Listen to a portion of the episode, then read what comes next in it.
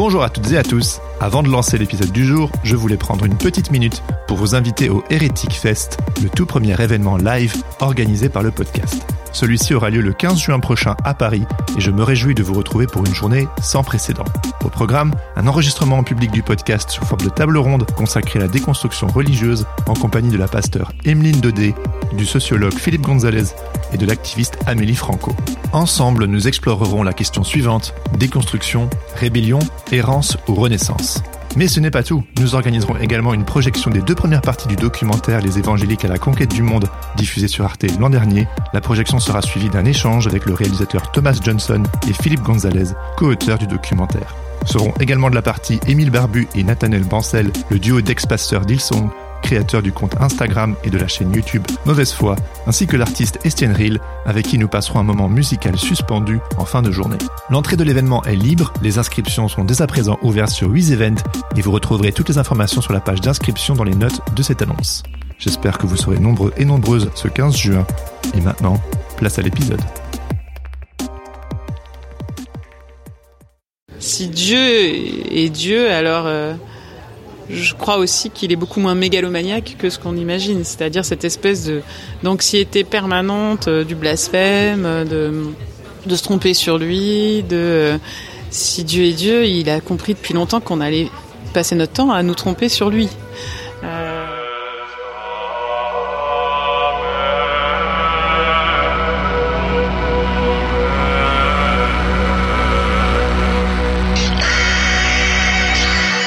Bonjour à toutes et à tous et bienvenue sur Hérétique, le podcast qui questionne et déconstruit nos croyances religieuses. Je m'appelle Jérémy Kleiss et après avoir remis en question le mouvement évangélique qui m'a vu grandir, j'essaie depuis plusieurs années de réconcilier foi chrétienne et enjeux sociétaux sans renier l'un ou l'autre.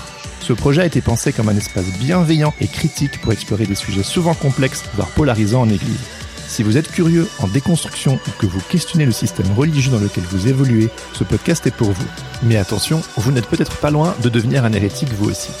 Si ce podcast vous enthousiasme, que vous désirez soutenir mon travail et rejoindre une communauté avec qui cheminer, je vous invite à me soutenir financièrement sur Tipeee. Grâce à vos contributions, vous accéderez à une communauté protégée, des épisodes bonus, un club de lecture, des rencontres et des tas d'autres bonus pour vous accompagner dans votre déconstruction.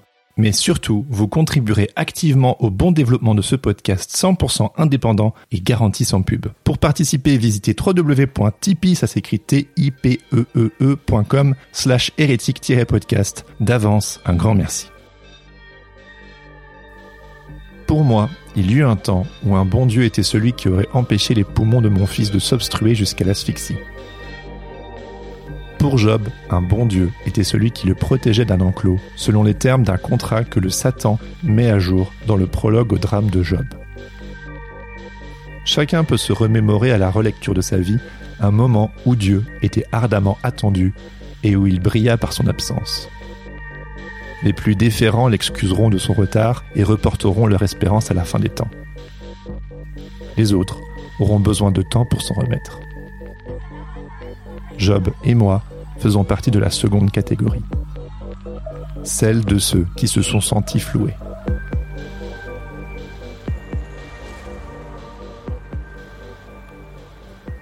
Il y a un peu plus de 12 ans, je vivais ma meilleure vie. J'avais 23 ans, une amoureuse, un travail que j'appréciais, une communauté aimante, des amis, et selon les standards de l'époque, je cochais toutes les cases du bon chrétien. Et puis, sans aucune explication, le sol s'est dérobé sous mes pieds. Je n'ai rien compris à ce qui m'arrivait. Angoissé pendant de longs mois, j'ai pourtant chaque jour imploré le ciel de me libérer de la tourmente. Rien. Ce Dieu si proche et apparemment si puissant était devenu silencieux, au moment où j'aurais le plus eu besoin de lui abattant au passage chacun de mes gris-gris, chaque pensée magique dont j'avais hérité, notamment celle léguée par ma tradition chrétienne à tendance charismatique. Au bout de six mois, j'ai capitulé, acceptant par là même l'incompréhension, en espérant qu'un jour, peut-être, je comprendrai ce qui venait de m'arriver.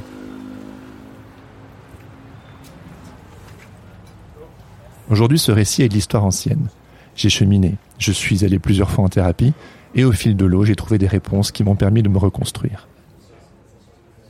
Toujours est-il que cette période m'a énormément bousculé. Je dirais presque que ce fut le départ de ce que j'appelle aujourd'hui ma déconstruction. Que faire quand Dieu répond absent? Quand le miracle attendu avec foi n'arrive jamais? Ou quand le malheur s'abat injustement sur des innocents? Ces questions, nous nous les sommes toutes posées et nous nous les posons encore.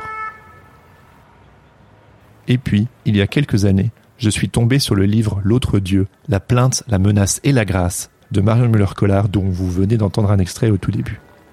Et j'ai été bouleversé.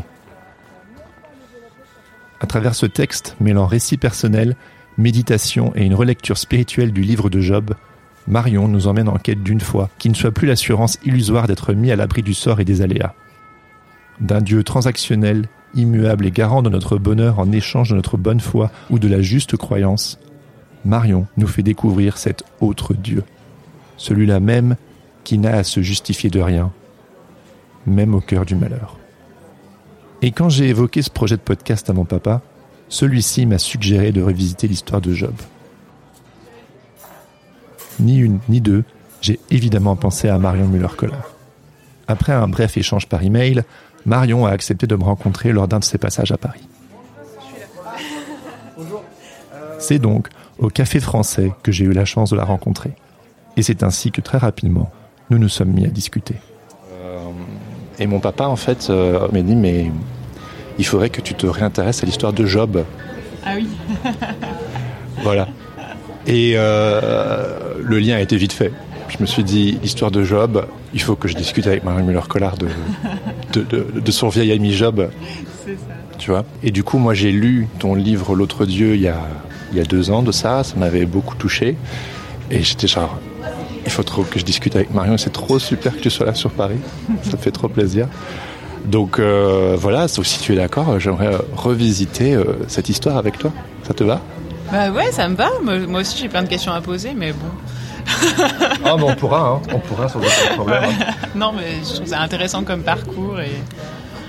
Et, euh, et puis c'est un parcours qui m'est pas étranger, pas à moi personnellement, parce que moi j'ai au contraire euh, eu la chance, j'ai l'impression que c'est une chance de ne pas avoir euh, d'éducation religieuse, donc ou très peu, quoi, de façon très secondaire, et donc d'avoir eu une totale liberté dans mon élan d'aller puiser à la source biblique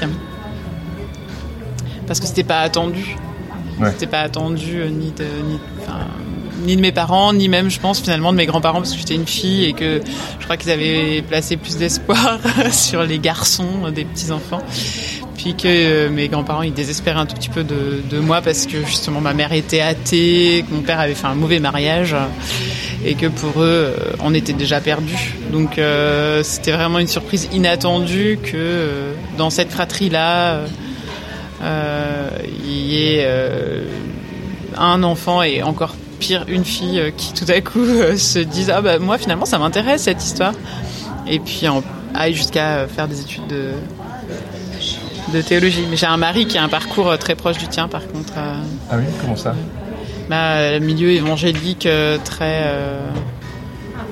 très fermé quoi. Euh, alors je sais pas, euh, sans, sans, sans, présupposer de ton histoire à toi, mais en tout cas la sienne à lui c'est vraiment euh, interdiction d'écouter des musiques non chrétiennes. pas de sexe avant le mariage surtout. Donc moi c'est un, un, milieu que j'ai côtoyé voilà, de façon secondaire par ma belle famille, par des camps chrétiens que j'ai pu faire aussi et qui m'ont... m'ont marqué euh, dans cette euh, dans cette question euh, de, l'appartenance et de la fixation d'un certain nombre de, dogmes, de de règles pour en être ou ne pas en être, la question de l'exclusion aussi, de la violence, je trouve, de la façon dont, de la séduction et de la violence, de comment, comment à la fois moi qui étais sur le seuil comme ça, à la fois en appétit, à la fois pas tout à fait décidé jusqu'à ce que je fasse le pas de mon propre baptême à 18 ans, de mes études de théologie. Mais j'ai eu avant ça des années un petit peu intermédiaires à, côtoyer des milieux qui essayaient de me séduire et qui, bah, quand ils étaient mis en échec de ces tentatives de séduction, devenaient tout à coup hyper violents. Qu'est-ce que tu appelles tentative de séduction? Bah, je me souviens avoir fait des camps chrétiens parce que euh, ma voisine, euh, fille de pasteur, allait dans des camps comme ça, euh, bah, très évangéliques.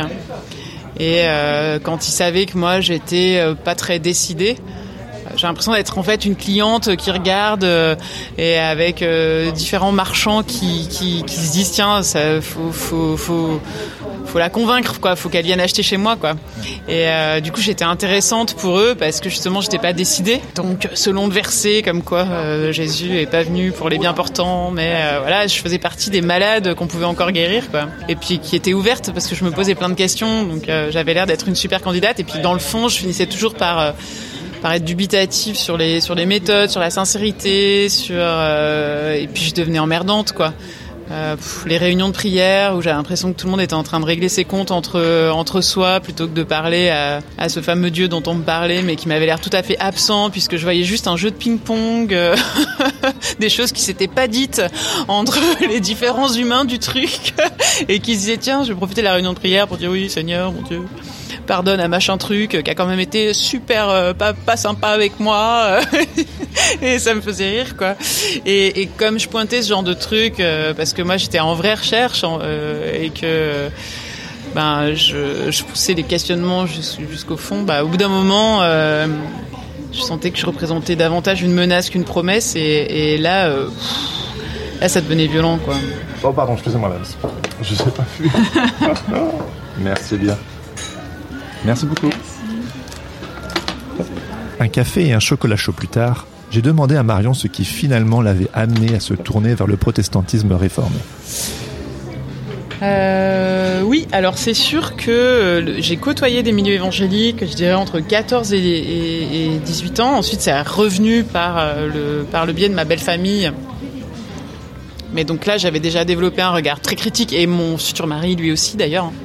Mais c'est sûr que du coup, euh, c'est des milieux qui sont, qui me sont apparus davantage dans leur forme euh, ben, pathologique, je suis désolée de le dire, hein, que dans euh, d'autres aspects que je pourrais aujourd'hui envisager sous un regard plus positif, hein, qui est qu'évidemment, bah, il y a une forme de, de ferveur, d'implication, de joie, de aussi de cohérence que, que je trouve intéressante par rapport à, ma petite église historique euh, subclaquante. Euh, euh, voilà, qui est la mienne et dans laquelle je, je, me sens bien et je fais avec parce que c'est la mienne et que j'ai aucun doute là-dessus. Mais je, je, vois bien aussi en, en, miroir et du coup en creux ce que les mouvements évangéliques viennent pointer de manque euh, dans, dans ma propre église. Je ne veux pas fermer les yeux là-dessus et puis je veux aussi euh,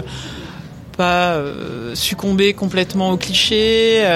j'ai fait moi des expériences que j'ai trouvées, oui, raides pour pas dire pour pas dire graves dans ces, ces revirements justement de d'exclusion et de violence et des paroles qui sont un peu plus malheureuses. Je trouve moi quand je faisais ces camps-là, euh, j'avais un grand-père qui s'était suicidé. Et, alors j'ai eu droit à tous les discours euh, sur le suicide, le péché, le, l'enfer éternel. Enfin, je veux dire, qu'est-ce qu'on peut raconter à une gamine de 14 ans dont le grand-père vient de se suicider, à la, à la meurtrir encore davantage, euh, en promettant que que ce grand-père qu'elle aimait en train de brûler en enfer, en plus d'avoir déjà vécu un enfer qui l'a conduit à se suicider. Enfin, je veux dire, ça, c'est pour moi, c'est intolérable, quoi. Enfin, donc c'est ce genre de violence là qui m'ont qui m'ont convaincu de, préférer finalement si j'étais obligée de choisir euh, une église pas super sexy euh, mais où j'allais pas entendre ce genre de choses. Et puis voilà puis ça me correspond dans le fond. Bah, je suis d'une théologie très libérale avec tous les écueils que ça peut représenter et j'aime bien venir me faire euh, un peu secouer euh, par euh, des, des, des, des, amis ou des connaissances qui font partie des milieux évangéliques, d'autant plus qu'une fois qu'on a dit ça, on n'a pas tout dit. Il y a mille façons d'être évangélique, comme il y a mille façons d'être réformé, comme il y a mille façons d'épouser toutes les religions du monde. Donc j'essaye de dépasser mes traumas, du coup de dépasser aussi les clichés et de rester à l'écoute.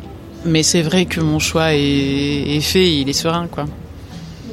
Et au début, étais, euh, au début de ton parcours, tu étais aumônière, si je ne me trompe pas. Ouais. Alors après mon doctorat de théologie, oui, bah, ça a un petit peu à voir. Hein, c'est que hum, moi, j'aime pas les milieux fermés, quoi. Euh, donc être pasteur de paroisse, euh, c'était pas ma place. Euh, c'est-à-dire être intramuros. Euh, j'ai beaucoup de respect pour ces ministères-là. J'ai plein d'amis qui sont pasteurs et euh, je me dis que c'est génial. Enfin que les, gens qui viennent les écouter le, le, le, dimanche, qui partagent leur communauté, ben, ont bien de la chance. Mais je sentais que c'était pas ma place. moi, j'ai besoin. Enfin, je me suis toujours située au niveau du seuil. j'ai une une peur bleue que quelque chose se referme sur moi, que ce soit un système, une communauté, euh, y compris une famille d'ailleurs. Euh. et, euh, et donc, y compris dans le choix de, de mon orientation professionnelle après avoir mon doctorat de théologie, parce que on pas se mentir, il n'y a pas des milliers de débouchés hein, non plus avec le doctorat de théologie. C'est pas le, le, diplôme le plus professionnalisant qui soit au monde. Hein soyons lucides là-dessus. Et donc, euh, par rapport au peu de choix qui s'offraient à moi, ce qui était clair, c'est que un ministère spécialisé, paradoxalement, euh, serait beaucoup plus ouvert qu'un ministère de paroisse. Et ce qui me plaisait à l'hôpital, euh, c'était de pouvoir rencontrer n'importe qui. Parce que n'importe qui peut à un moment donné tomber malade ou avoir un accident qui le conduise à l'hôpital. Et donc l'idée d'être dans un pur carrefour d'humanité, sans filtre, sociologique euh, euh, autre que déjà l'énorme filtre d'être en Occident euh, au XXIe siècle. Hein. ça, pour moi, c'était important. c'était un grand challenge parce qu'il y a sans arrêt à justifier de sa présence, sans arrêt à, à, justifier de quelles sont nos intentions. En fait, pourquoi est-ce qu'on est là à l'hôpital en tant que pasteur? Qu'est-ce qu'on cherche à faire, à produire comme effet qu'est-ce qui se passe dans la rencontre, etc. Donc pour moi, c'était euh, c'était un ministère qui offrait effectivement plus d'ouverture et qui m'attirait plus, et d'autant que ça faisait lien avec mon vieil ami Job et la question du mal et de la souffrance, laquelle j'avais euh, consacré euh, trois ans de ma vie intellectuelle avec mon doctorat, un an de ma vie personnelle avec mon fils qui était né enfin, il n'est pas né malade, mais qui a, été très malade après sa naissance. Et, et, euh, et, donc la question, oui, du mal subi, du mal commis, de, du sens de la souffrance, du rapport entre justice et souffrance, c'est des grandes questions euh, théologiques de fond, quoi. Enfin, c'est c'est le, moteur religieux de l'homme, il se situe à cet endroit-là, à essayer de trouver un système qui pourrait nous prémunir et nous mettre à l'abri de la menace. Donc, je l'avais disséqué intellectuellement avec mon étude de Job pour ma thèse. Et, euh, Et puis tu l'as vécu de manière viscérale. Voilà, je l'avais vécu de manière viscérale à titre très personnel. Du coup, j'avais fait un espèce de, voilà, j'avais ces, ces, ces, ces, deux balles en main, quoi, le, le personnel, le, le, viscéral, l'intellectuel. Et puis il me manquait euh, à ça une dimension euh, ma communautaire, mais au sens d'une communauté euh, de vie euh, et d'expérience de vie, plus qu'une communauté euh, ecclésiale. Parce que finalement, bah, le ministère à l'hôpital, ça, ça, crée justement une communion qui s'affranchit de la question d'appartenance confessionnelle, parce qu'on se rencontre dans l'immédiateté d'une situation qui met à nu, qui est celle de la grande précarité, de la vulnérabilité. Et donc, du coup, c'était là, je le réalise aussi en le disant à quel point tout ça a été cohérent, quoi. Euh, et ça, ça fait partie des, choses qui me, bah peut-être euh, des fondements de ma foi, c'est de me dire, euh, c'est dingue comme quand on creuse, bah on se retrouve dans quelque chose d'assez rhizomatique et où les choses se répondent, quoi. où il y a des, des réseaux souterrains qui font que nos nos vies tout à coup s'accordent quoi. Et à la relecture, c'est assez euh, c'est assez beau. Les rhizomes, c'est stratégies, c'est une des stratégies de reproduction des plantes euh, qui, euh, qui font des petits sous-terres et qui ressortent comme ça. Les asperges, par exemple, fonctionnent comme ça. Ou les orties. Alors aujourd'hui, tout ça a du sens pour toi. Mais à l'époque, quand, appelons ça la plainte, est arrivé dans ta vie, c'est arrivé comme une explosion. Est-ce que tu peux nous parler de ce moment où justement euh, tu passes, on peut dire, euh, de ce que tu appelles euh, dans ton, livre L'autre Dieu, un, Dieu transactionnel, vers, autre chose, vers l'autre Dieu? Et donc, dans, ton livre, tu parles de la, la, plainte, la menace et la grâce. Donc là, tout est logique. Enfin, tu fais une relecture où tu trouves que c'est cohérent, mais à l'époque, quand ça apparaît, comment, comment la plainte est apparue dans ta vie Tu l'as déjà mentionné un tout petit peu tout à l'heure, mais donc euh, pour, pour revisiter ce, ce moment avec toi, si tu le veux bien. Bah, de façon euh, assez. Euh, assez ironique parce que bah, Félix, donc mon, mon second fils, je l'attendais quand j'ai soutenu ma thèse sur Job. Et et euh, donc j'avais bien bien euh, exploré la question du mal, la justice. Ma thèse s'appelait Quelle justice peut, peut, rendre compte du mal Une étude du livre de Job. Quelle justice peut rendre compte du mal euh, J'avais, euh, c'est pas d'une originalité folle hein, d'ailleurs, hein, mais repris en fait euh, j'avais repris tous les tous les hum, toutes les équations de la justice rétributive euh, comme euh, comme réponse à l'anxiété humaine qui permettrait de, de penser naïvement que de penser religieusement que si je me comporte bien que je réponds aux attentes euh, requises par euh, la religion que je pratique, alors euh, du coup le Dieu de cette religion-là me protégera du malheur. C'est le c'est le début, c'est c'est c'est le fil narratif et c'est la, la tension euh, de, du livre de Job, quoi, du juste souffrant, euh, de cette énigme de euh, cette énigme religieuse de l'époque de comment est-ce qu'un juste peut-il souffrir alors même que euh, Dieu est tout puissant et que du coup il va euh, répondre à, à ses attentes et honorer l'homme pieux, juste et droit d'un bonheur et d'une reconnaissance et d'une jouissance terrestre à hauteur de sa de sa piété. Donc ça, j'avais bien bien étudié le truc, voilà. Et donc j'attendais Félix. Et euh, Et donc, quand euh, Félix est né, euh, ça allait à peu près bien. Et puis tout à coup, il a une grave maladie, euh, soit pas très intéressante, mais qui du coup euh... même en tant que maman euh... oui oui mais enfin, ma petite histoire à moi elle a pas d'intérêt enfin ce qui est ce qui est intéressant c'est qu'en tout cas ça m'a replongé dans ce caractère euh... bah, dans ces endroits de la vie où tout à coup euh, la question du mal est plus seulement une question intellectuelle mais elle devient effectivement une question bah, vitale viscérale et donc le temps où on est pris par ça, où moi j'ai été prise par ça, c'était pas du tout un temps. Non, j'allais dire c'était pas du tout un temps où je pensais ce qui m'arrivait. C'est pas tout à fait vrai. Je pense que j'avais une espèce de vigilance. Euh...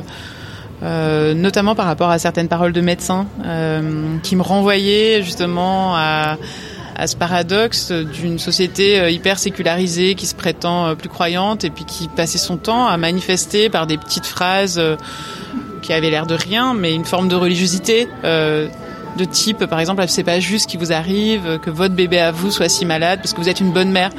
Et, ça, pour moi, on était vraiment dans, l'archaïsme religieux le plus complet. Et donc je l'ai repéré ces, ces, ces, ces contradictions-là, ces, phrases étonnantes, en tout cas religieuses, je dirais. Je les, je les cataloguais quand même, je les, je les gardais en mémoire.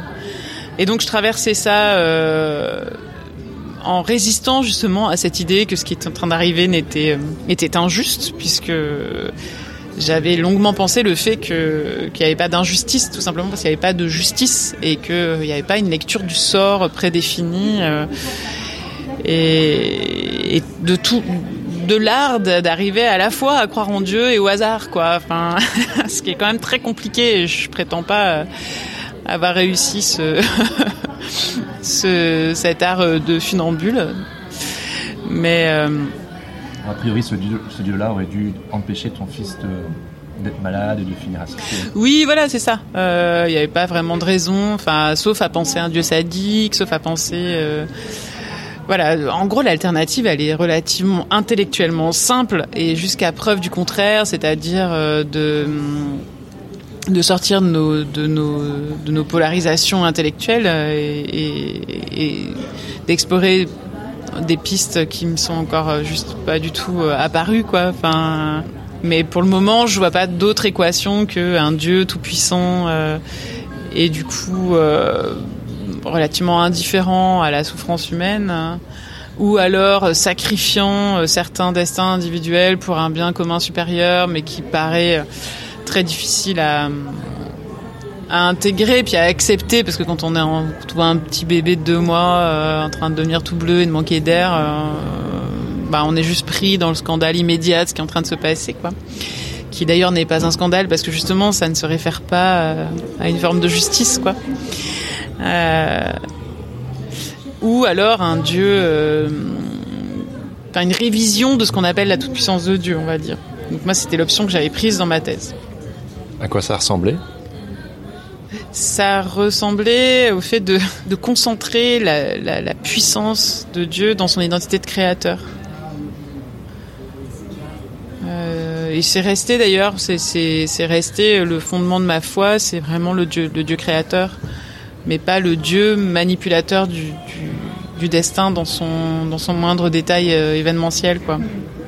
Parce qu'à l'époque, dans le paradigme dans lequel tu étais, euh, tu écris dans ton livre que ça a été un vrai choc, que tu t'en es pas remis quand la plainte a fait son apparition et que, comme Job, tu t'es senti euh, floué. Bah, le paradoxe de ça, c'est qu'effectivement, on a beau avoir travaillé une question intellectuellement, euh, quand elle vient nous travailler euh, viscéralement, comme tu disais tout à l'heure, euh, c'est euh, c'est plus la même école.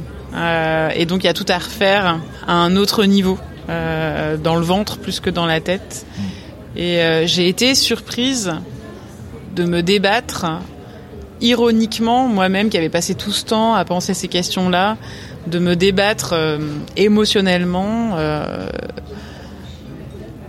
avec ce sentiment euh, de révolte, quoi. Parce que euh, il peut y avoir révolte euh, si et seulement si il y a un scandale, il peut y avoir scandale si et seulement si il y a une justice, il peut y avoir justice si et seulement si il y a un grand juge qui euh, distribue les événements de nos vies humaines euh, en fonction de nos curriculum vitae, quoi. Et, euh, et, ça, je l'avais démonté intellectuellement, et n'empêche que c'est extrêmement difficile de n'avoir personne contre qui hurler et contre qui se plaindre quand tout à coup il nous arrive le truc le plus abject qui soit, c'est de regarder un, petit bébé euh, souffrir euh, et manquer d'air, quoi, et rien pouvoir faire. Donc euh, j'ai expérimenté ce fond anthropologique qui a dû nous pousser à un moment donné à inventer un dieu détenteur de tous nos destins, pour pouvoir, le cas échéant, d'ailleurs, lui cracher à la figure. C'est ce que fait Job euh, en le traitant de salaud, quoi. Et c'est vrai quand il y a quand il y a personne à, agresser, bah du coup on, agresse on agresse quelqu'un quoi, on agresse un autre humain. Moi j'ai vu mon mari qui est une espèce de d'ours calme. Euh, très bienveillant, euh, très dans la retenue, dans la discrétion, euh, se jeter sur un mec en 4x4 qui lui fait une queue de poisson. J'ai cru qu'il lui pétait la gueule. Et euh, bah, je voyais bien que ce pauvre homme était en train de payer pour, ben, pour les, semaines de Félix à l'hôpital. donc on a chacun eu notre forme de contre-coup. Et, moi, c'est passé par euh, pas tant par l'agressivité euh, que par euh, que par la, dépression, quoi. La, la dépression bien carabinée, bien brutale et d'autant plus inattendue qu'elle est arrivée en contre-coup après l'événement. Donc j'ai mis du temps à m'expliquer ça et à me souvenir que c'était pareil chez Job en fait euh, sur le coup euh, euh, à sa première salve de malheur il, il, refuse la tentation que lui apporte sa femme de maudire Dieu en face et il continue à, persévère dans sa piété avec cette fameuse formule qui est souvent reprise l'Éternel a donné, l'Éternel a repris. Et en fait, il dévisse un tout petit peu plus tard, quoi. Et et je me suis interrogée sur ce laps de temps. Qu'est-ce qui se passe Qu'est-ce qui se passe dans ce laps de temps? Et je pense que ce qui se passe, c'est que moi, l'histoire c'est bien fini. Mon fils en est sorti après des, des, semaines et des mois de de mauvais suspense. Euh, et, j'ai finalement craqué alors même qu'il était euh, hors de danger. Craqué? Et bah craquer, euh, bah plus être capable, enfin plus fermer l'œil de la nuit, enfin passer, ouais sentir la chape de plomb de la dépression qui s'abat sur moi en une nuit et et le matin, je sens que la journée qui vient, elle va pas être possible, quoi, en fait. Et euh, c'est ça qui est horrible dans ces expériences-là, c'est que il se passe rien, il n'y a pas d'événement, euh, il s'est rien passé. Euh, quand il se passait quelque chose et qu'il y avait des événements, j'arrivais à mobiliser, j'arrivais à peu près à tenir debout. Et là, j'étais à l'abri du danger. Et la vie me semblait inhabitable, quoi. Enfin, le, jour me semblait inhabitable jusqu'à euh, garder les volets fermés et attendre que la journée passe en faisant le dos rond et espérer euh, dormir, dormir, dormir, voire mourir. Et, euh, sans, sans être capable de m'expliquer ce qui est en train de se passer, puisque j'aurais dû normalement euh, retrouver au contraire la joie, quoi, l'innocence, la joie, etc. Mais en fin, en fin de compte, ce que ça a manifesté, d'après moi, c'est que ce qu'on appelle le contre-coup, je pense que c'est c'est un autre nom de la, de la conscience de la menace. C'est-à-dire que tout à coup, je me rendais compte qu'il n'y avait aucun système, euh, ni aucune pensée, ni euh, aucune façon de vivre, aucun dogme, euh, aucun rituel, aucune garantie en fait que cette menace qui nous avait frôlé ne vienne pas un jour s'abattre de nouveau sur nos vies. Et donc je prenais conscience du nombre de, pensées magiques avec lesquelles euh, je traversais le quotidien à mon insu, en dépit de mes très sérieux travaux universitaires, euh, et qui étaient autant de, superstitions euh, pour vocation de, de, créer en fait des pas japonais qui me permettent de, de, marcher au-dessus du, vide abyssal de, de nos existences, quoi, euh, très nus finalement. On, est très nus devant euh, les événements, euh, devant tout ce qui nous échappe, devant nos origines et, et, notre finitude. Enfin, ces grandes grandes questions existentielles et qui légitimement peuvent susciter de l'angoisse, quoi. Et une angoisse qu'on va essayer de de dompter euh, ben, comment justement euh, à coup de religion beaucoup quand même. si nous sommes honnêtes, il n'est pas difficile de reconnaître que des pensées magiques, nous en avons tous. Je lui ai donc demandé quelles étaient les siennes. Euh, moi je sais pas, j'ai toute une série de pensées magiques.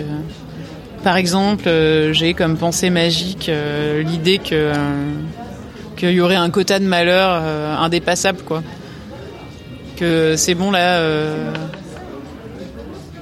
Ouais, par exemple là en ce moment je m'accroche à ça parce que en deux mois, euh, en un mois, euh, j'ai perdu une de mes plus proches amies d'un cancer qui avait en plus 32 ans, donc franchement ça se fait pas, j'ai envie de dire. Mais là pareil, je sais pas trop à qui me plaindre.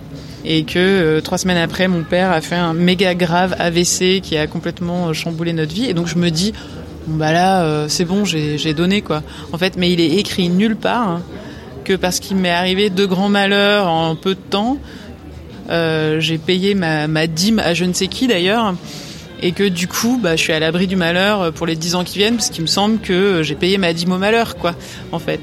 Et je me rends compte que je suis tellement anxieuse là en ce moment, parce que coup sur coup, euh, il arrive des choses qui bah, qui me qui me font mal quoi euh, qui me fragilisent qui me rappellent la menace permanente qu'il y a sur notre vie bah du coup pour euh, me lever le matin et me dire que euh, le ciel va pas me tomber sur la tête, et eh ben je me dis que euh, ça va quoi, que maintenant euh, faut pas pousser quoi. Euh, mais tout ça est pris en contradiction avec euh, la bonne veille euh, croyance dans les séries noires où je me dis au contraire voilà et, il me faut un tout petit peu de recul sur moi-même pour me rendre compte que oui bah oui forcément je suis très bah, je suis fragile je suis fragilisée par par cette succession d'événements euh, douloureux et que euh, bah, ça réactive chez moi à la fois de l'angoisse et à la fois des espèces de réponses complètement euh, absurdes à l'angoisse quoi.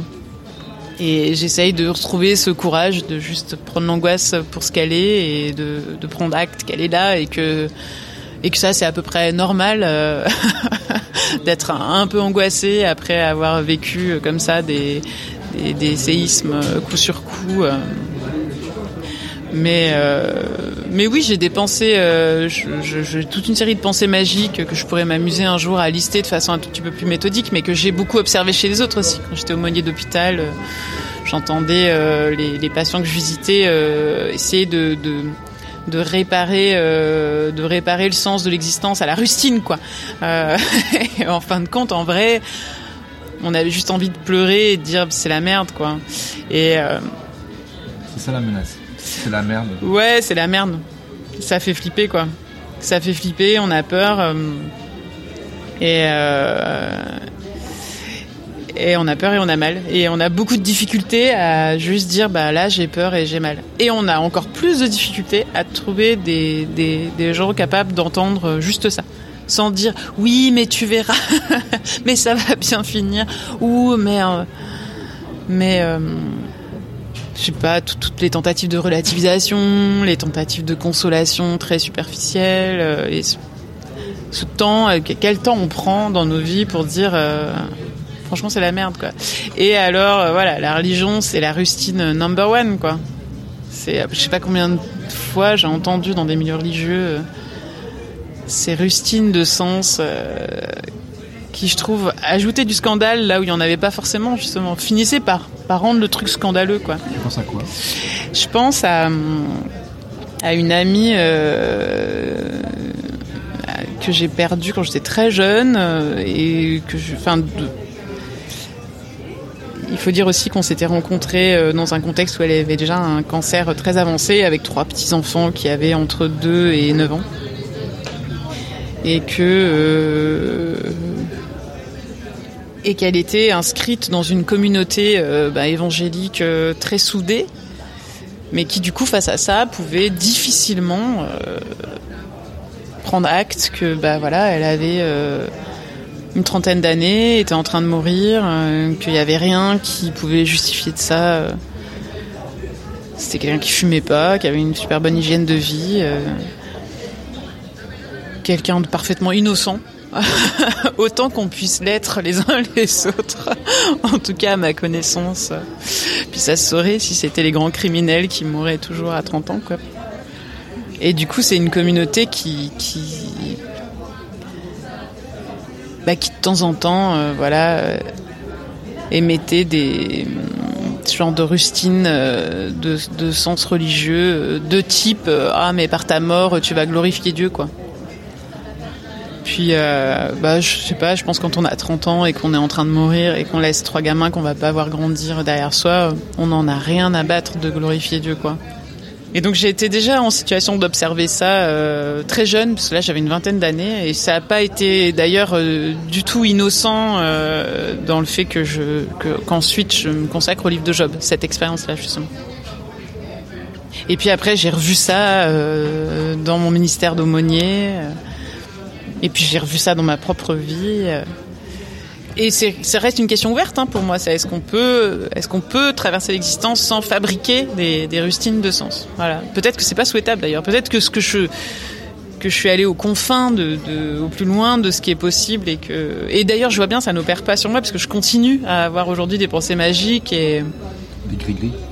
Oui, mes petits gris-gris. Euh...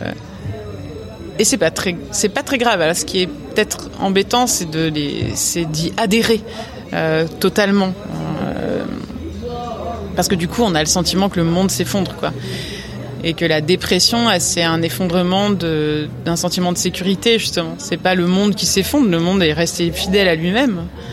Euh, ce qui s'effondre, c'est le système inconscient que j'avais créé pour me, me croire à l'abri.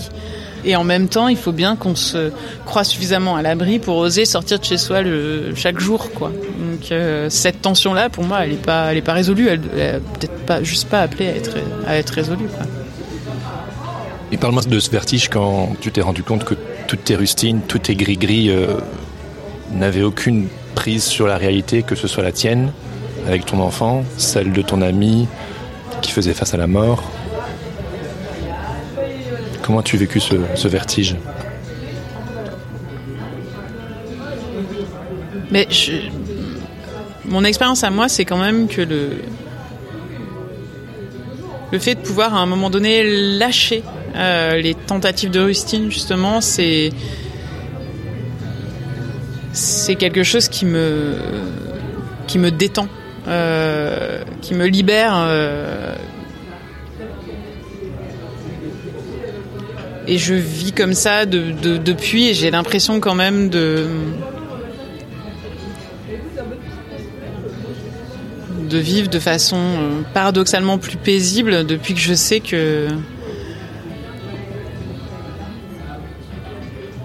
qu'il n'y a aucune façon de, vivre qui me mettra à, à l'abri quoi. L'autre alternative c'est l'alternative à la, sécurité c'est plutôt de se, laisser euh, prendre par les vagues du sort et de savoir qu'il y a quelque chose encore à vivre là en fait. C'est-à-dire que c'est pas euh, que la vie ne répond plus aux conditions que j'avais envie de lui poser pour euh, pour qu'elle me paraisse euh, souriante, euh, mais que c'est encore la vie et que je vais y vivre autre chose. J'avais été très marquée euh, par un des, enfin un, vieux livre de Claire Marin. Pas, ça fait pas partie de ses, publications les plus récentes, mais c'est la, meilleure quatrième de couverture que, que j'ai jamais vue de ma vie dans son livre Hors de moi. La quatrième de couverture, c'est juste les choses n'avaient pas été prévues ainsi. Et bah, tout est dit en fait, c'est bien ça, c'est-à-dire qu'on se projette dans nos vies. Il arrive euh, quand même très rarement ce qu'on avait imaginé qu'il allait arriver, de façon positive comme de façon plus négative d'ailleurs. Et, euh, et, pour moi, être au monde, ça implique, et le courage d'être implique de, ne pas trop enfermer la vie dans nos plans et d'être en situation de souplesse. Euh, alors, euh, c'est particulièrement difficile quand ce qui arrive est douloureux, voire confine à l'insupportable parfois. Et en même temps, je trouve que de vieillir, c'est aussi apprendre que ce qui me paraissait absolument impossible à vivre, bien finalement, j'étais déjà vécu une fois, deux fois, trois fois. Et, euh, et prendre ce temps de la plainte aussi, c'est-à-dire plutôt qu'essayer de justement tout de suite mettre une rustine et se dire, bah non, je vais pas me plaindre parce que finalement, euh, cet événement. Euh, euh, et peut-être la volonté de Dieu et peut-être enfin de, traverser vraiment ce temps de la pure plainte comme le fait Job en ce sens je trouve que ça reste une figure vraiment spirituelle y compris dans sa phase euh, dépressive quoi. C'est peut-être qu'il faut pas vouloir éviter à tout prix de passer par un moment où on perd pied euh, parce que c'est un peu la moindre des choses que de perdre pied par un moment. C'est presque flippant de pas perdre pied euh, quand euh, on est en train de prendre un raz de marée. Il n'y a, aucune raison de, savoir nager euh, en toutes circonstances, euh, alors que la vie est quand même euh, justement à ce point imprévisible, à ce point rude parfois, qu'elle nous arrache par moments à toutes nos sécurités euh, affectives. Il y a de quoi flipper. Quand je t'entends, j'ai 34 ans. Donc il y a tout mon éducation évangélique qui, remonte. Tu sais, euh, moi j'ai vécu des moments de remise en question, des moments où euh, justement je suis passé ce dieu, ce dieu transactionnel vers un dieu mystérieux, silencieux, incompréhensible.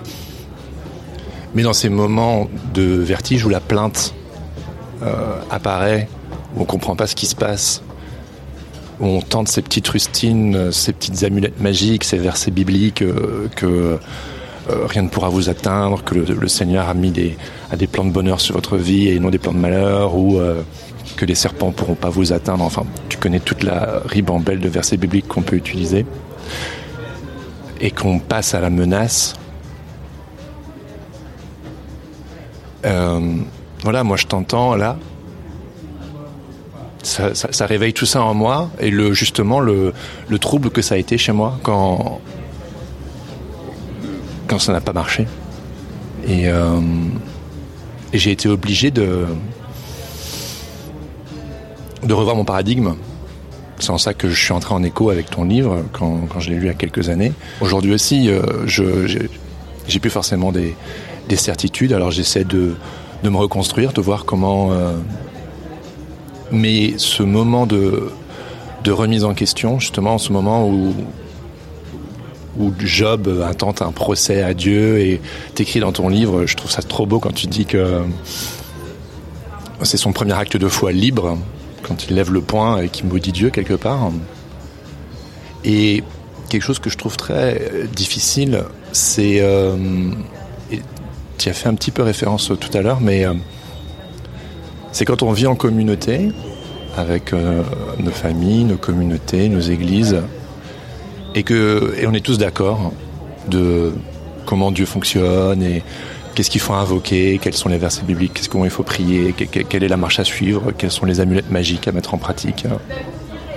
Et je dis ça avec beaucoup de tendresse euh, malgré tout. hein. Et en fait, on a l'impression soudainement, et t'en parles aussi dans ton livre, de, de devenir un danger pour les autres, en fait, parce qu'on vient remettre en question. Alors, il y a soit la personne qui n'en peut plus de poser des questions et de d'appuyer là où ça fait mal.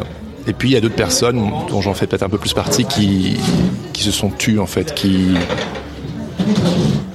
qui dans leur fort intérieur se sont rendus compte que ça marchait plus. Et on a tenté de telle manière ou de telle manière, et puis... euh, Pardon, je rigole parce qu'il y a un boucan phénoménal. Mais quand tu as vécu euh, cette sorte de remise en question, t'as pas eu une communauté qui est venue euh, justement... euh, parce que tu en parles dans ton livre, tu sais, de l'érosion des, relations, de, du fait de, que quand quelqu'un vit un drame, tu l'écris tellement mieux dans ton livre, tu sais, du fait qu'on passe son temps à construire un enclos sécuritaire et que quand on fait face à quelqu'un qui vit un moment d'incertitude incroyable et de remise en question, de vertige, de drame même, euh, qu'on devient en fait le qu'on devient un danger pour cette personne et, et ce sentiment-là est je sais partagé par euh, pas mal de personnes que je connais et, et par moi où en fait j'ai pas osé euh, j'ai pas osé pendant longtemps en parler autour de moi je l'ai gardé pour moi ce changement de paradigme parce que le système euh, me paraissait tellement grand tellement j'avais l'impression de devenir hérétique en fait. Donc du coup euh, comment on fait pour pour continuer euh, tu vois à être euh, à chercher une, une forme de cohérence intellectuelle et spirituelle quand en fait notre fort intérieur est complètement ébranlé et que même notre communauté ou nos amis qui dorment du sommeil du juste, pour te citer, euh, proposent au minimum des rustines et sinon, euh, sinon genre bon, écoute, euh, c'est bien beau les remises en question, mais au bout d'un certain temps, qui es-tu pour remettre en question ton créateur, quoi, tu vois? Ben, il y a, y a, y a, d'autres menaces dans la menace. Euh, Il y a la menace de, de, de mort, quoi. Euh, c'est la menace, euh, la menace euh, du, malheur, du grand malheur, la mort des, autres ou notre propre mort. Et effectivement, cette menace en comporte d'autres, qui est une menace d'exclusion par rapport à la façon dont on va réagir devant le malheur. Et c'est vrai que les systèmes religieux sont très codifiés par rapport à l'interprétation du malheur. Dans le livre de Job, euh, c'est très très codifié par euh, les amis de Job qui viennent le voir euh, et qui justement essayent de recréer du sens, de sauvegarder le sens, de sauvegarder l'honneur théologique pour que tout ne soit pas emporté par l'expérience du juste souffrant qui vient contredire le dogme de, de, la, de la rétribution.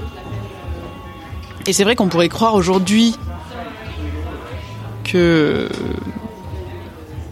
les choses sont plus souples et qu'il y a moins de, de réponses euh, tolérées ou intolérables face au malheur. Et je pense pas que ce soit vrai. Je pense que la pression sociale sur la façon dont on va réagir au malheur, elle est encore très forte. Elle est peut-être moins codifiée.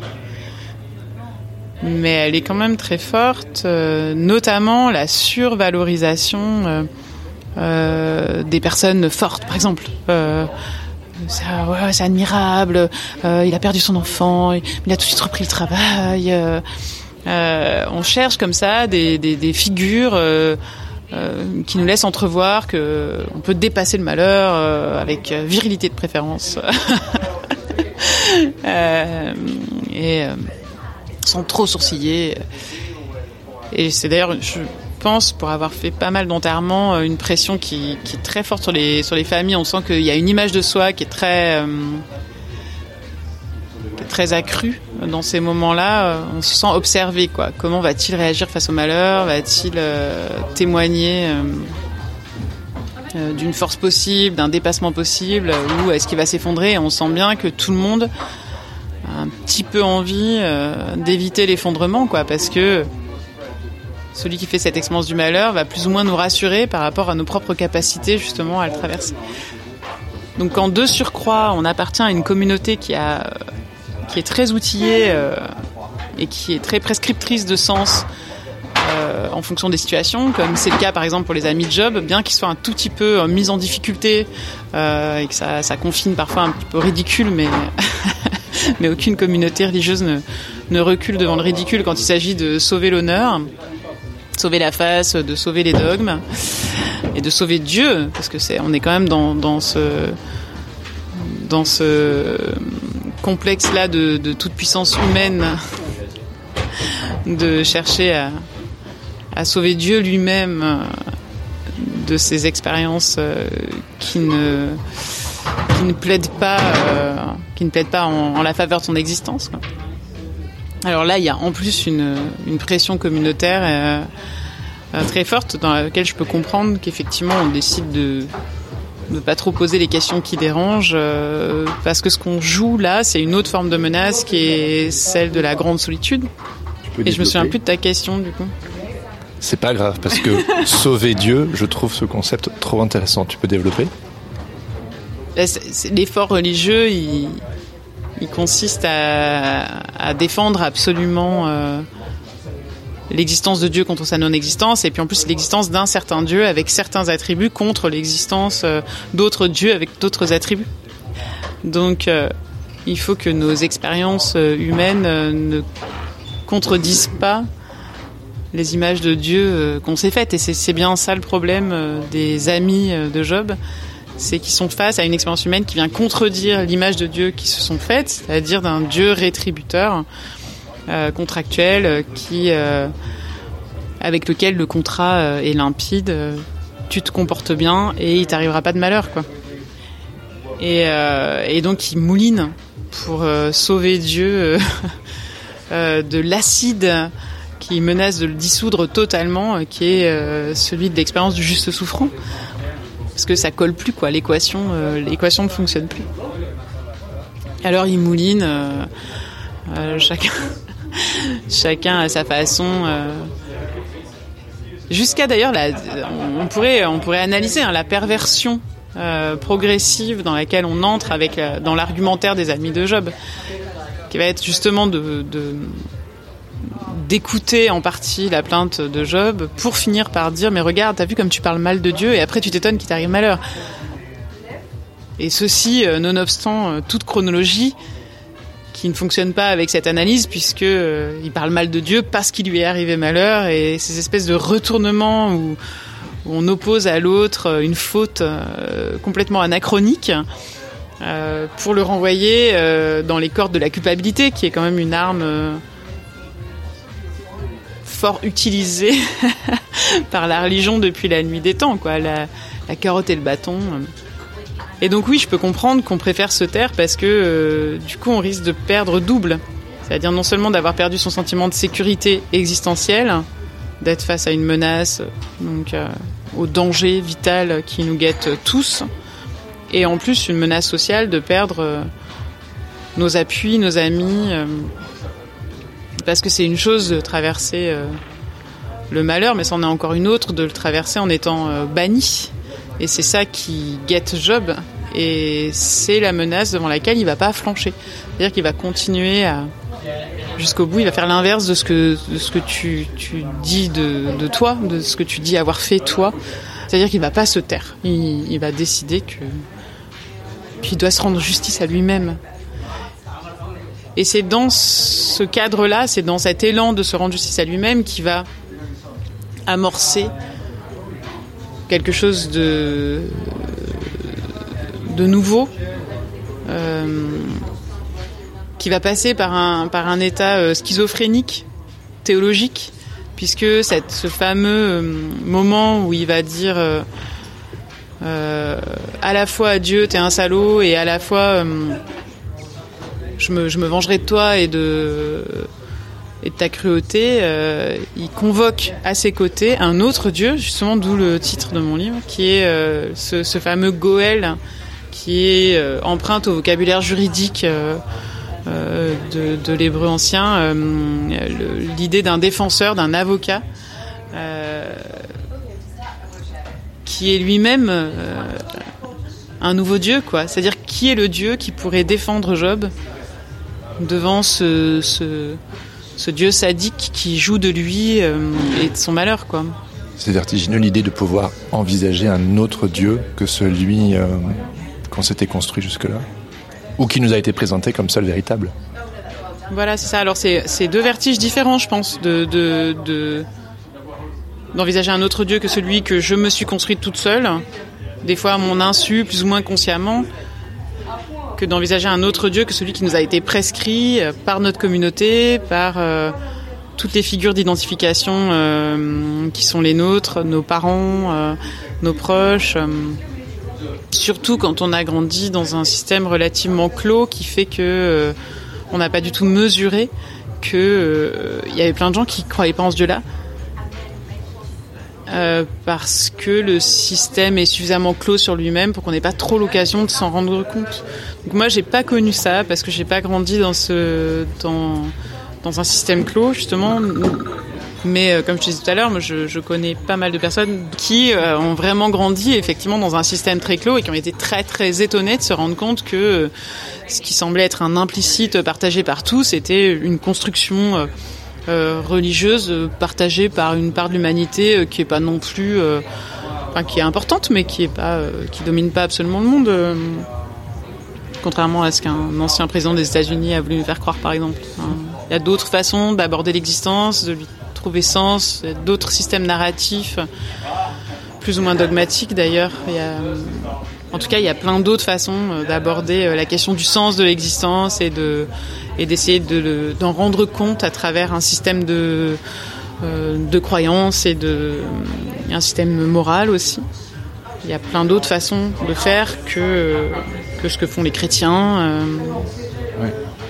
Et c'est sûr que quand on grandit euh, à l'abri en fait de cette altérité, là, bah, c'est oui, là, ça devient très vertigineux.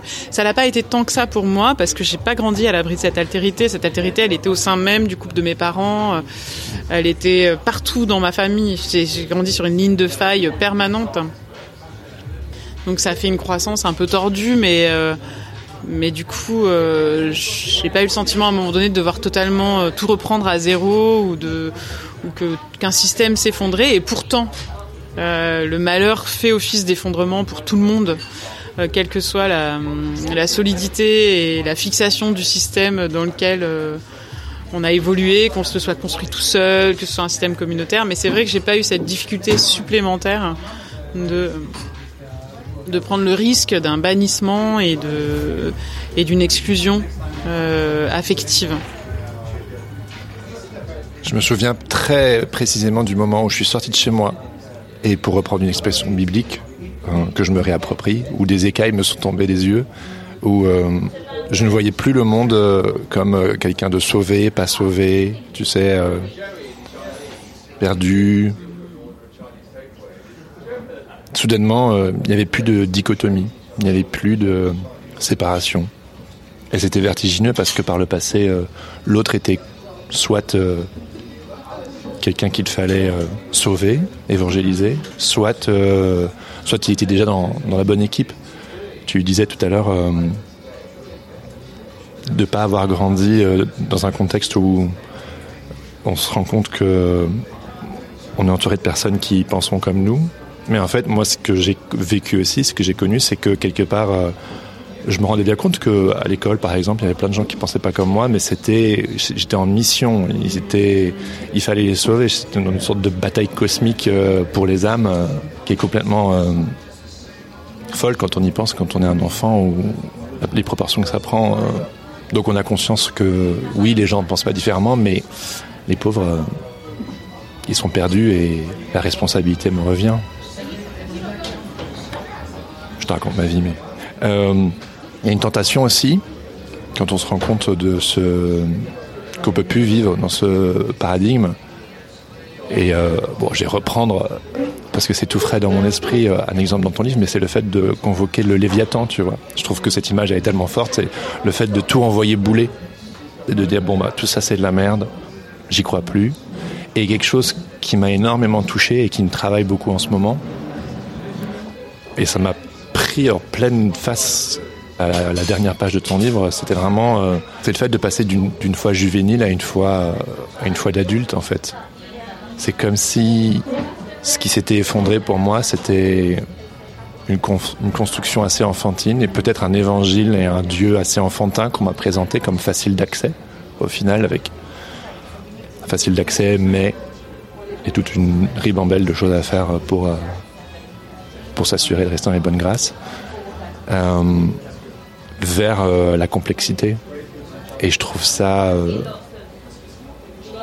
je trouve ça très beau et, une invitation et quelque chose de de pas évident, mais euh, je sais que moi personnellement c'est quelque chose qui me, c'est là où j'ai envie de me diriger. Quoi.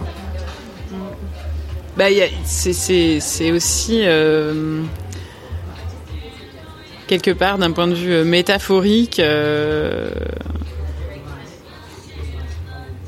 reprendre au sérieux la dimension euh, nomade qui est une dimension extrêmement biblique c'est-à-dire qu'on ne sait pas très bien euh, où est-ce qu'on va euh, arriver quoi mais on marche quoi il y a quelque chose de ça chez Abraham, il y a quelque chose de ça chez le Christ. Est-ce que tu as vécu toi en sortant de chez toi Moi, ce que je trouve beau, c'est que tu, sais on, peut quand même trouver des, des traces de cette expérience vertigineuse dans le ministère du Christ lui-même, quoi.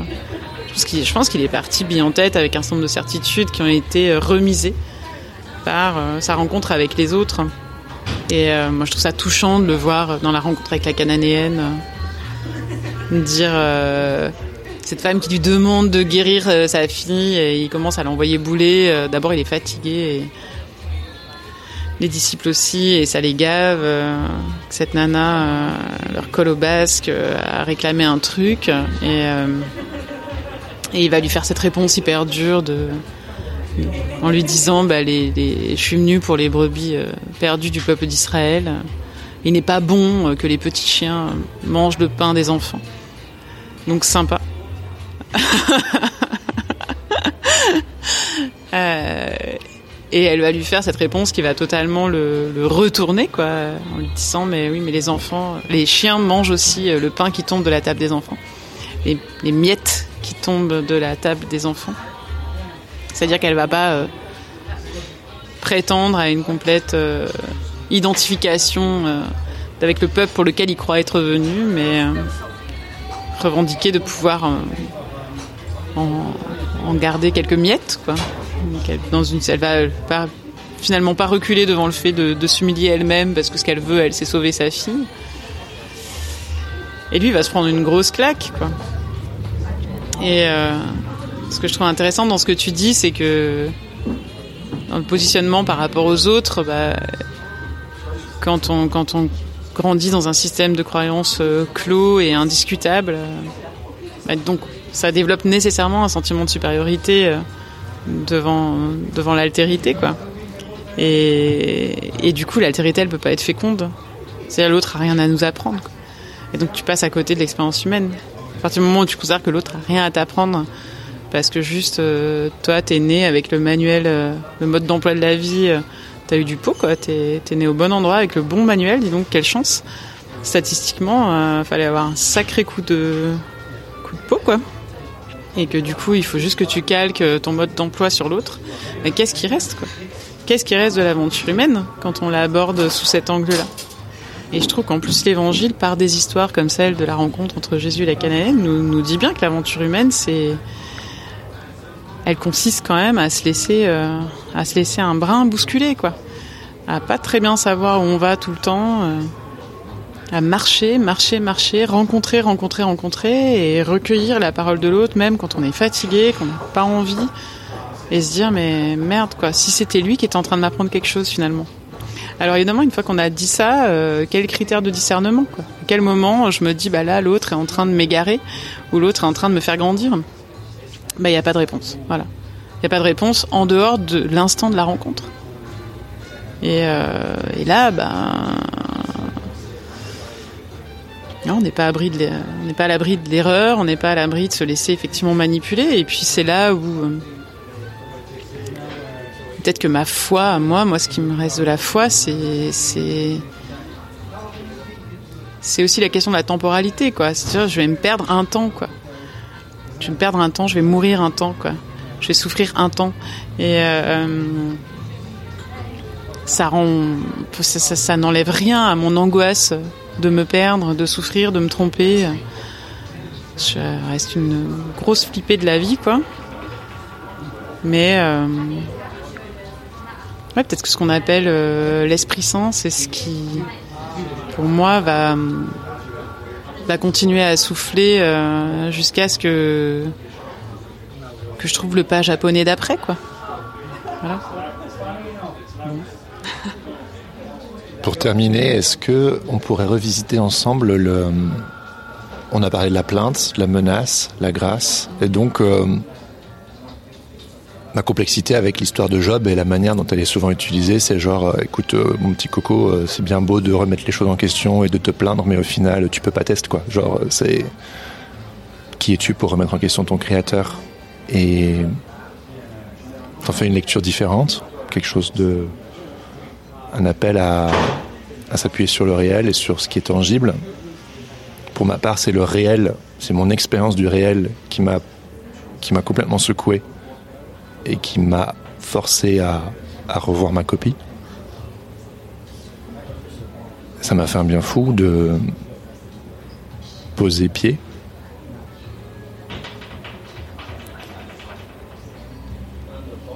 Et ensuite, euh,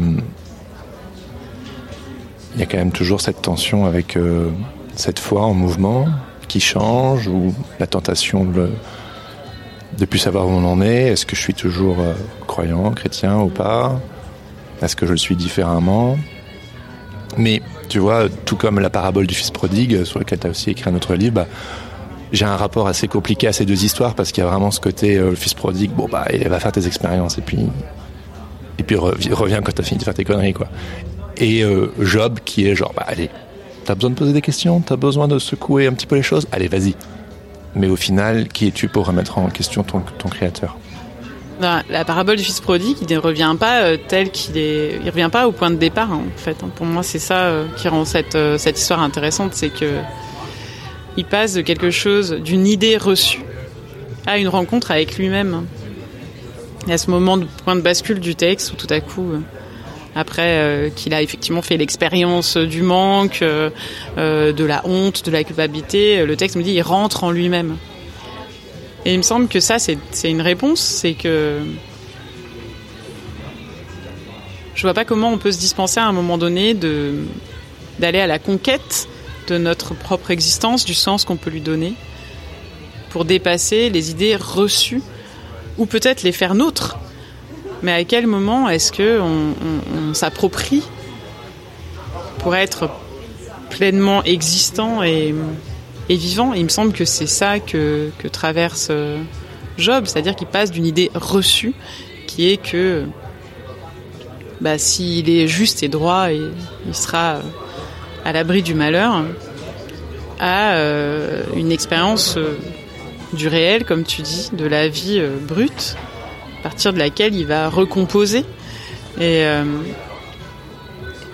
et on peut faire le parallèle effectivement avec le, fils prodigue qui, demande une part qui lui revient. Alors ce serait technique de rentrer dans, les considérations de, traduction, mais en tout cas, il part avec quelque chose qu'il a reçu, il le transforme, il le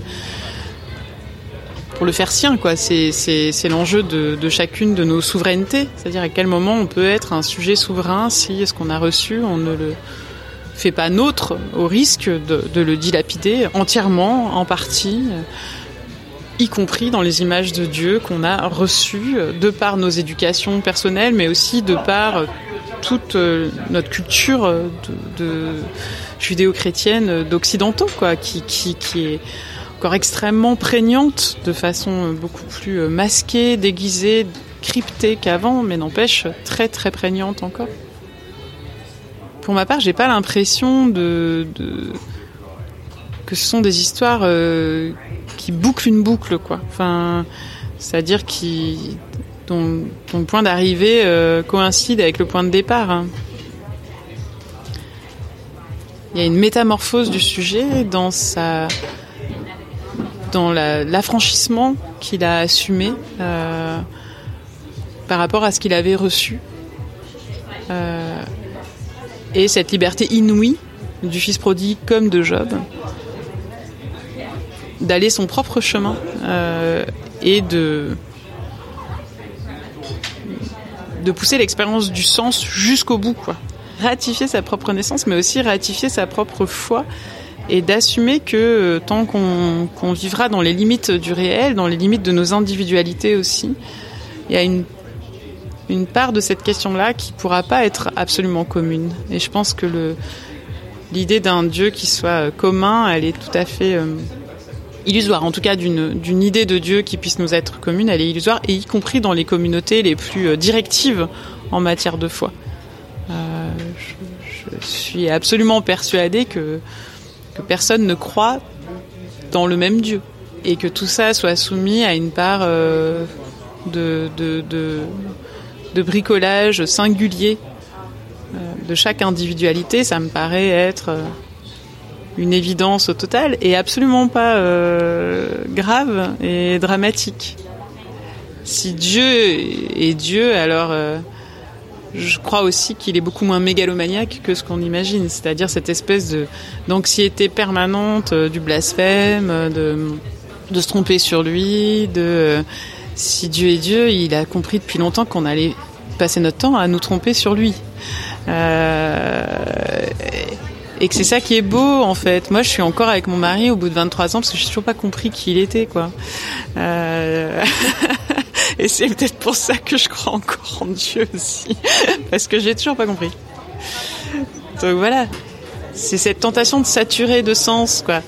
Et, pour moi, grandir, c'est aussi accepter euh, de, de passer par ces moments de vertige où euh, oui, je suis pas très sûre de dans le pas que je vais faire après de retrouver un sol sous mes pieds. Mais à force de, vieillir, je me rends compte quand même qu'à chaque fois, bah, je trouve un appui, quoi. Euh, la grâce.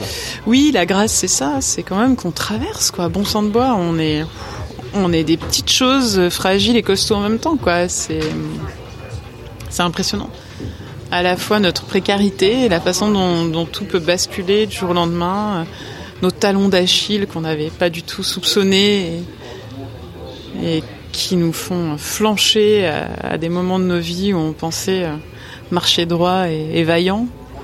Mais à l'inverse aussi, euh, nos, relèvements, nos ressources,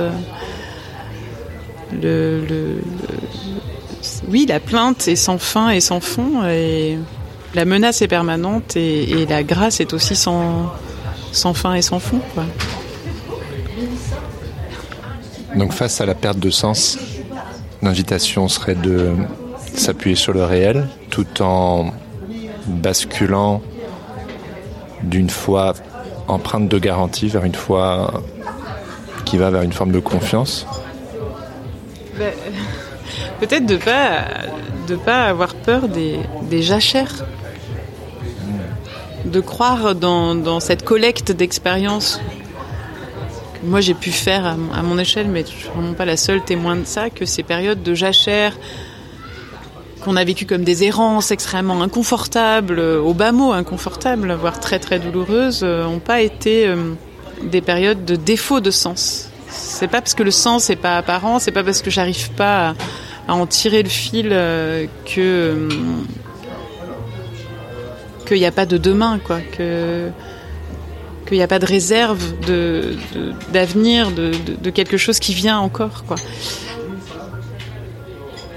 C'est peut-être ça la confiance, et puis de peut-être cesser aussi de se harceler justement, parce qu'on est des, petites choses à fabriquer du sens, puisque c'est ça qui va, c'est de ça que va dépendre notre euh, notre capacité à nous projeter. Et euh, quand ça se dérobe, on a l'impression que voilà, il y a plus, a plus de demain, quoi, il y a plus d'avenir.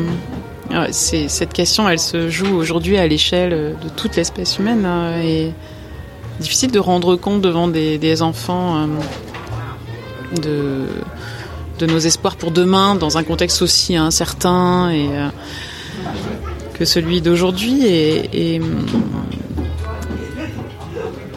et pour moi c'est c'est ce qui tient lieu de réserve, c'est l'inimaginable. C'est savoir que mon imagination et ma capacité à me projeter, elle est limitée. Et que du coup, bah, euh, c'est pas parce que je vois pas d'issue, c'est pas parce que je je n'arrive pas à trouver d'autres solutions, c'est pas que, que, que tout ça est inexistant. Le, cette question de la limite, la, la, la façon dont, dont nos limites nous nous contraignent euh, et nous, nous frustrent sont aussi euh, des garanties euh, du possible. C'est-à-dire justement parce que je suis limitée, il y a au-delà de ma propre limite un possible que je n'arrive même pas à envisager. Et ça pour moi c'est c'est bah, c'est une source de oui de confiance et de et de foi. euh, assez inébranlable parce que je suis tellement limitée que il me semble qu'au-delà de moi euh, il y a un infini de possibles. Je peux pas présumer de ce qui apportera euh, de satisfaction ou au contraire de, de, de- de douleur dans ma vie, ce champ des possibles. N'empêche qu'il y a du possible. Quoi. Merci beaucoup, Marion. Ben, merci à toi. C'était ma conversation avec Marion Muller-Collard. Merci Marion pour ton temps et ton attention. C'était un moment vraiment spécial pour moi. Si cette conversation vous a touché, n'hésitez pas à le lui dire. Vous pouvez également vous procurer les livres L'autre Dieu ou Les Grandissants auxquels nous avons fait référence dans cet entretien. Les Grandissants, livre qui a d'ailleurs donné son nom à la communauté qui soutient ce podcast et dont nous lirons le livre dans le club de lecture accessible aux personnes qui contribuent financièrement à faire de ce podcast un projet solide et pérenne. D'ailleurs, à ce propos, je vous invite à écouter le témoignage d'Héloïse Basselet, que vous avez déjà pu écouter dans l'épisode 1 de ce podcast, qui aimerait vous dire deux mots au sujet de cette communauté. Salut, je m'appelle Héloïse Basselet. Je suis designer graphique et je fais partie de la communauté Les Grandissants. Je soutiens financièrement Jérémy sur Tipeee parce que son projet m'anime et j'ai envie de le voir se déployer. Les Grandissants, c'est une communauté de personnes qui se soutiennent dans leur chemin de dépouillement et d'exploration. Et je suis heureuse de participer parce que ça me permet d'accéder à une safe place pour m'exprimer, rencontrer et être inspirée par d'autres compagnons de route. Les participations débutent à 5 euros et cela vous donne accès à un espace bourré de contenu de qualité, de discussions passionnantes et de mèmes hérétiques. Pour en savoir plus, rendez-vous sur tipeee.com slash hérétique-podcast. Si cet épisode vous a plu, n'hésitez pas à le partager avec vos amis, à mettre 5 étoiles sur Apple Podcast ou à laisser un commentaire sur Spotify. Ça aide le podcast à monter dans les charts et sur les plateformes, permettant ainsi de faire rayonner le projet encore plus. Vous pouvez également m'écrire pour me faire part de vos retours ou me faire des suggestions d'invités à bonjour-hérétique-podcast.com. Et enfin, pour toujours plus de bonus, je vous invite à me suivre sur Instagram at hérétique-podcast et surtout à vous abonner à ma newsletter J'y partage mes réflexions personnelles, mon cheminement, ma vie de podcasteur, des ressources et des coulisses du projet. Vous trouverez toutes les infos dans les notes de cet épisode. Je termine en remerciant Laurent Bazar et Flavien Morel pour l'habillage sonore de ce podcast. Sur ce, je vous dis à bientôt pour un nouvel épisode et surtout n'oubliez pas, on est toujours l'hérétique de quelqu'un. Ciao ciao